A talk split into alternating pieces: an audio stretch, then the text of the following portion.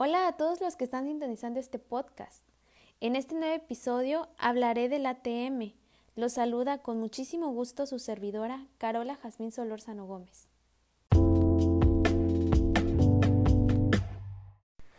Bueno, como definición tenemos que la articulación temporomandibular o ATM es una articulación de movilidad compleja, articular, y está formada por el cóndilo mandibular y la fosa mandibular del hueso temporal, con la que ésta se articula.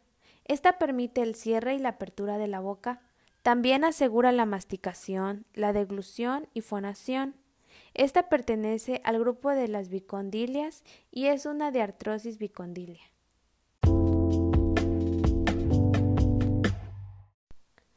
En las estructuras del ATM tenemos que se encuentra estructurado o conformado por componentes óseos que serían el cóndilo de la mandíbula, la cavidad del hueso temporal, que es la cavidad glenoidea, y el disco articular o menisco articular, que es un disco móvil especializado en la acción masticatoria de las piezas articulares, la membrana sinovial.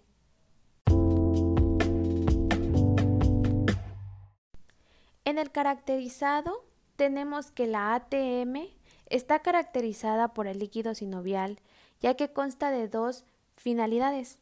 El primero es llamada lubricación límite, que se produce cuando la articulación se mueve y el líquido sinovial es impulsado de una zona de la cavidad a otra, y la lubricación exudativa.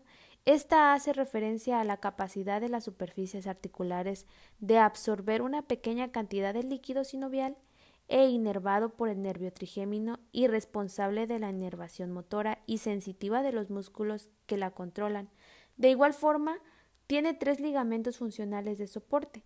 Número 1. Los ligamentos colaterales. Número 2. El ligamento capsular. Y 3. El ligamento temporomandibular. Existen además dos ligamentos accesorios, el esfenomandibular y el estilomandibular.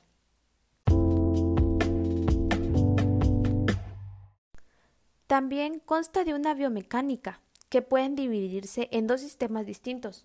El primero son los tejidos que rodean la cavidad sinovial inferior, es decir, el cóndilo y el disco articular. Y en número dos, el segundo sistema está formado por el complejo cóndilo-disco, que actúa contra la superficie de la fosa mandibular.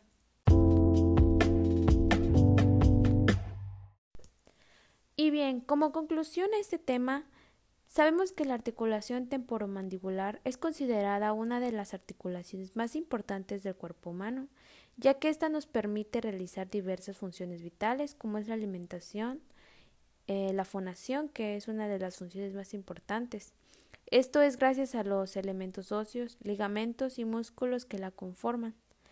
La ATM debe ser considerada siempre antes de realizar cualquier tratamiento odontológico y antes de dar un diagnóstico clínico.